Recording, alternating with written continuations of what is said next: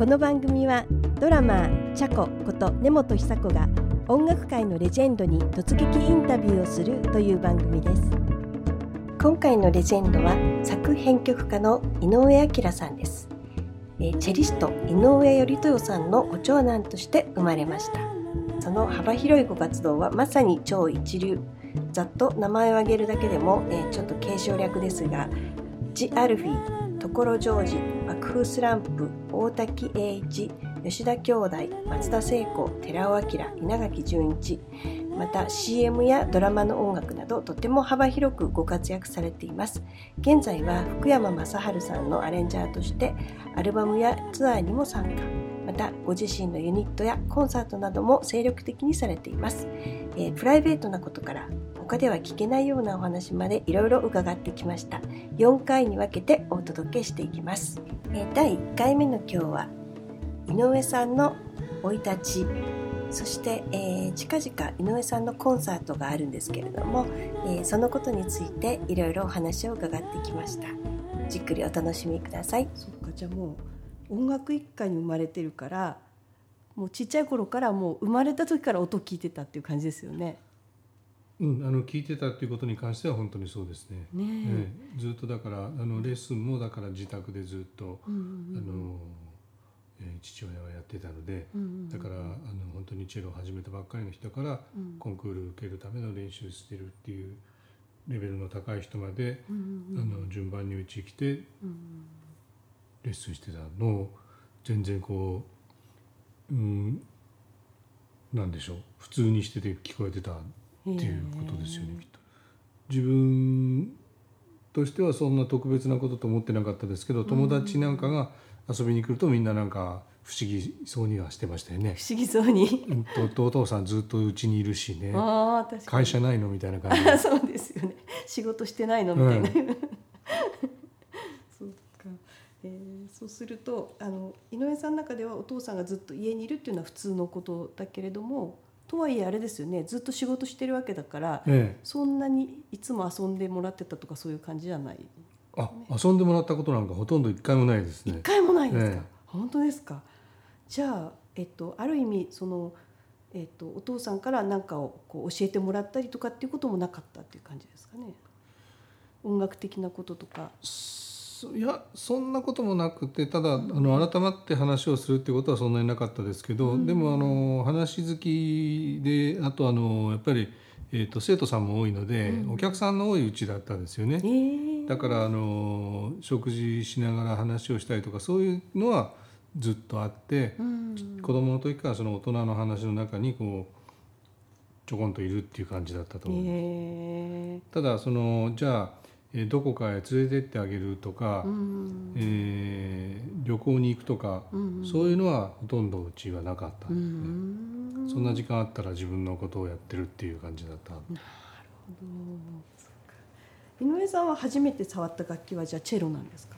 いえいえチェロってね一回も触ったことがないんで。本当ですか、えだからえっと、最初のは多分ピアノを、えっと、習ったのとあとちょっとバイオリンをやらされそうになったことが。やらされそうに。でもなんか全然続かなくて、えー、面白くなかった？うん多分面白くなかったんでしょうね、うあの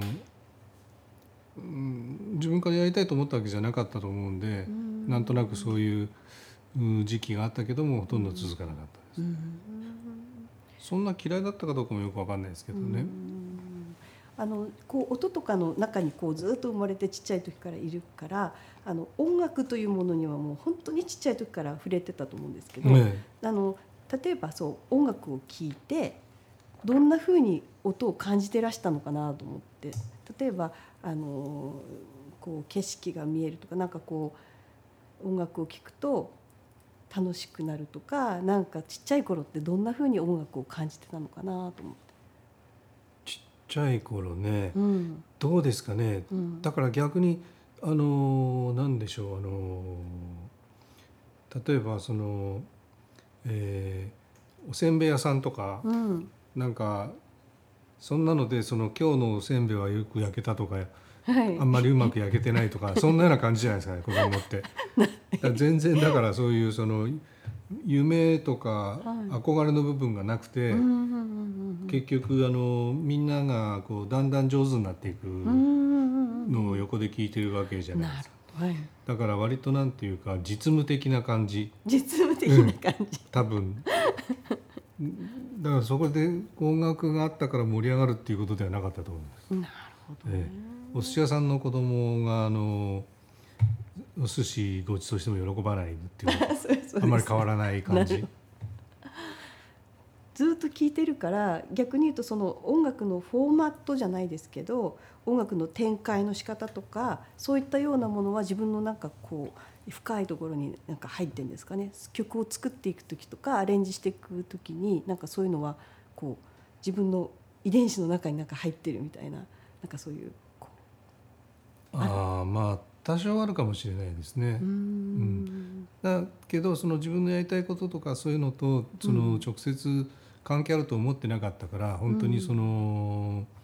えっ、と無意識にその吸収してた部分はあるんだと思うんですけど、まあ、ずっとだから音楽は別に自分でやりたいと思ってたわけじゃなくて、高校に入ってくらいからの意識なんで。そっかお父様の話が今出てきたのであのそこちょっとお伺いしたいんですけどあの今度の11月のコンサートのタイトルに「えー、パブロ・カザルスと井上頼豊に捧げる見学のメッセージ」と書いてあるんですがお父様えっとあカザルスってあのなんか鳥がピースピースって言ってるっておっしゃってたんですよね、ええ、そういうすごく反社会反社会じゃないけど社会的な活動いっぱいその戦ってた方ですよね。ねお父さんもやっぱりそういう活動をされてたそうですね、うん、まあ全然あの多分あの状況も違うし質も違うと思いますけど、うん、日本ですもんね、でカザルスのことは尊敬していたので、うん、えっと、カザルスのその平和へのメッセージっていうのは受け継いでいこうという意思をすごく持ってたと思います。ねあの今度コンサートされますよね、はい。ええ、それもタイトルが、えっと「音楽と平和へのメッセージ」っていうサブタイトルがついてると思うんですけれども、これはやっぱりそのやっぱりそういう音えっとそんなに音あの音楽じゃない会話っていうのはきっとおそらくししてなかったんじゃないかなって想像してるんですけれども、そうあの例えば私もそうなんですけど父が亡くなって、でふと思い出してみるともっとこのことをお父さんに聞いとけばよかったなとかあの会話ができてなかったなってことっていっぱいあるんですよね。うん、でそういう意味でなんかこうあのあこれはあのお父様はこんなふうに考えてたんだろうかとかこう思うことってありますか？やっぱりその例えばあのお父様のその、そういう活動とかその音とかに対してお父様ともっとコミュニケーションあのこんなこと聞いておきたかったなとかなんかそういう。そううんとそうですね。あの思わないわけではないんですけども、うん、まあ、あの幸いというか、うん、あのえー、父親はその教えるっていうことで、うんうん、あのたくさんその分身を残したというか、生徒っていう、えー、でその生徒さんたちもやっぱりあのその、えー、僕とは違う形ですけどその井上頼豊っていう人のメッセージを受け継ごうとそれなそれぞれが違う形でやってらっしゃるのでだからその今回そのコンサートは今まで割とあの、えー、一人でやろうっていうライブを何年か続けてきたんですけど、それはまたちょっと面白い人と出会って、そのあんたあのコラボとか編曲だからアンサンブルとかばっかり言って逃げてないで一人で戦えっていう自分一人でできるでしょっていうふうに言う人がいて、でそんなことあんまり考えたことなかったんですけどじゃあまあ全く一人っていうのでやってみようっていうんで何回かやったんですね。はい、でその、えー、そういう時期を経て改めてなんかそのチェロ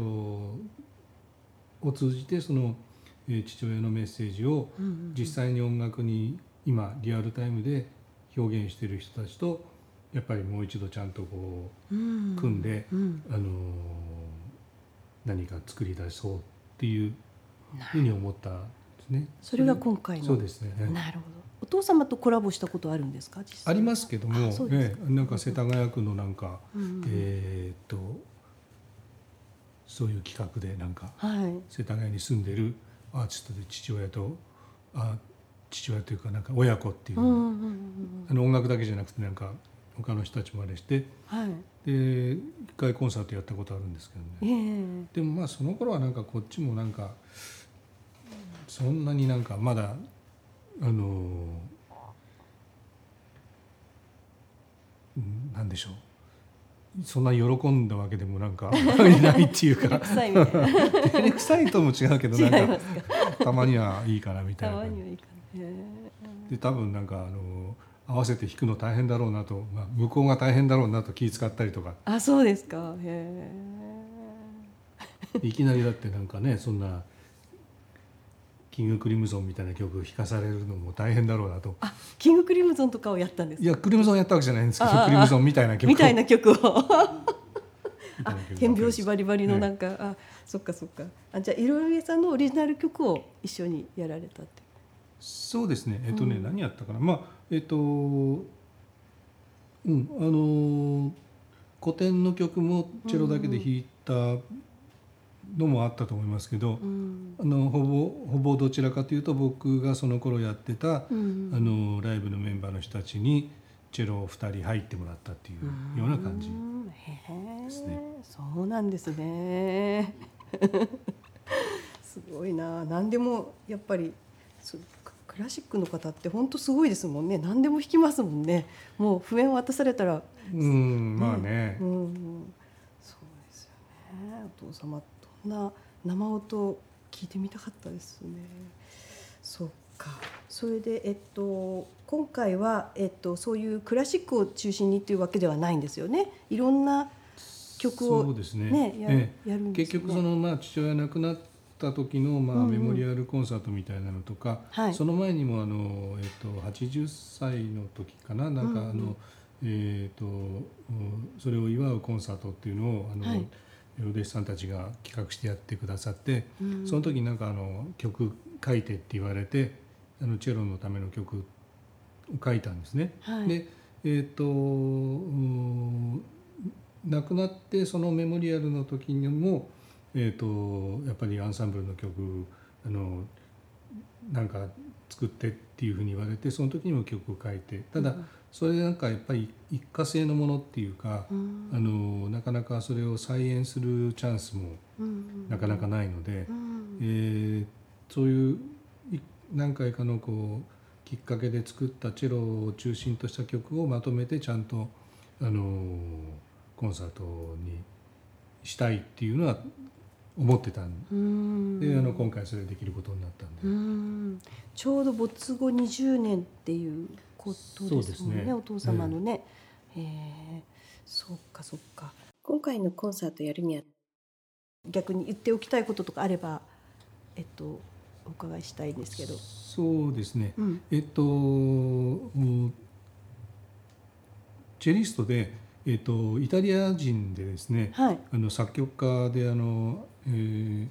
えーと、アンドレアンドレアだったかな？ちょっと上の名前忘れちゃったんですけど、はい、ソリマっていう、はい、えー、チェリストがいて、はい、その人はちょっとなかなか面白いことをやってるんですね。で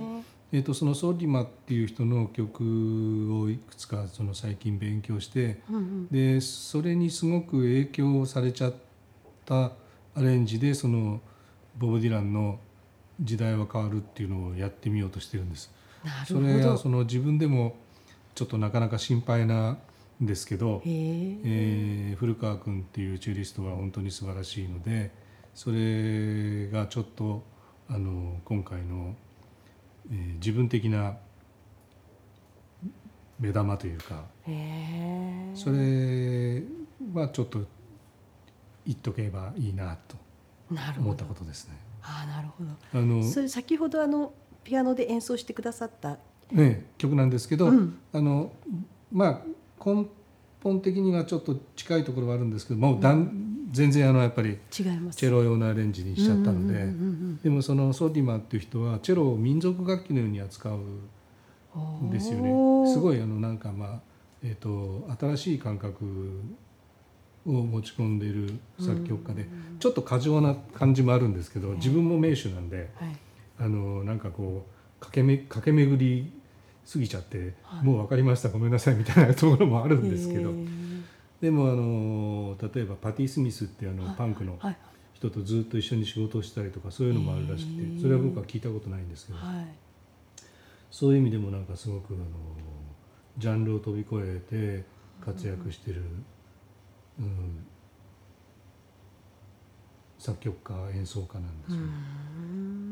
まあ、ちょっと前から存在はしてたんですけど、はい、あの今回そのまとめてなんか CD 聞いてみたりとかいろいろ勉強して。えっと、これはあのデュオだから、えっと、ピアノデュオピアノとチェロっていう2人だけでやるってことですよね。ええ、じゃあこれをぜひ聞きに行かないといけないですね。そうかなるほどじゃあそれは楽しみですね。ぜひコンサートに足を運んでいただければと思います。えー11月18日、はい、東京文化会館小ホールですね、えー、5000円ですか？安いですね。そうですか、井上彰さん1回目いかがだったでしょうか？トークの途中で声の音色が変わっているところがありお聞き苦しい点お許しください。トークの中で出てきました井上さんのコンサートですが2016年11月18日金曜日東京文化会館小ホールで開催されます。ローンコンサートガイドで検索するとピックアップ情報の中に出てきますのでぜひチェックしてみてください、